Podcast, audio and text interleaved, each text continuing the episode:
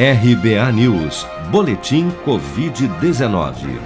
O Brasil registrou nesta terça-feira seu pior dia desde o início da pandemia, com 2.841 mortes por Covid-19 em apenas 24 horas.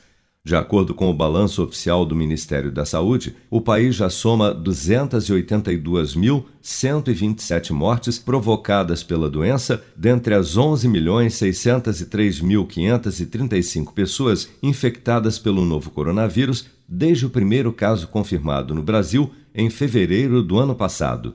Segundo as estimativas do governo, do total de casos confirmados, 10.204.541 pessoas já se recuperaram, enquanto outras 1.116.867 seguem internadas ou em acompanhamento. Desde as 4 horas da tarde da última segunda-feira, foram reportados pelas secretarias estaduais de saúde mais 83.926 novos casos de Covid-19 em todo o país. Nesta terça-feira, o secretário municipal da Saúde de São Paulo, Edson Aparecido, anunciou que ao menos 15 hospitais privados da capital paulista precisaram pedir ajuda à rede pública por conta da lotação e escassez de equipamentos devido à pandemia da Covid-19.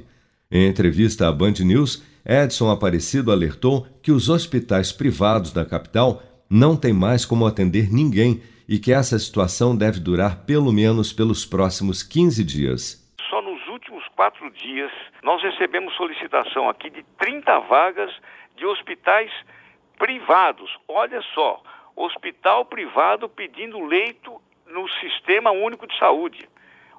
Quem, quem poderia imaginar? Nunca aconteceu isso no país, né?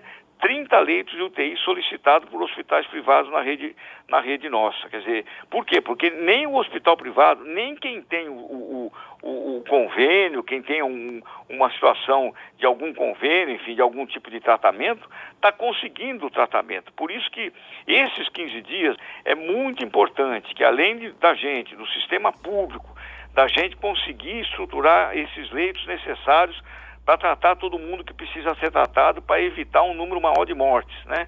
É, nesse momento também, tudo que puder restringir em termos de, de, de, de, de trânsito na cidade. O ano passado a gente conseguiu, reduzindo essa, esse, essa mobilidade na cidade, nós fizemos o chamado achatamento da curva, conseguimos reduzir por um período o número de casos, de internação, de óbito e, e conseguimos dar conta de tratar todo mundo.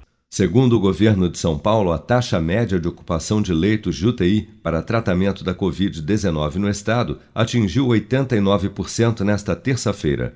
Na Grande São Paulo, a taxa de internação em UTI, considerando as redes pública e privada, já é de 90,5%.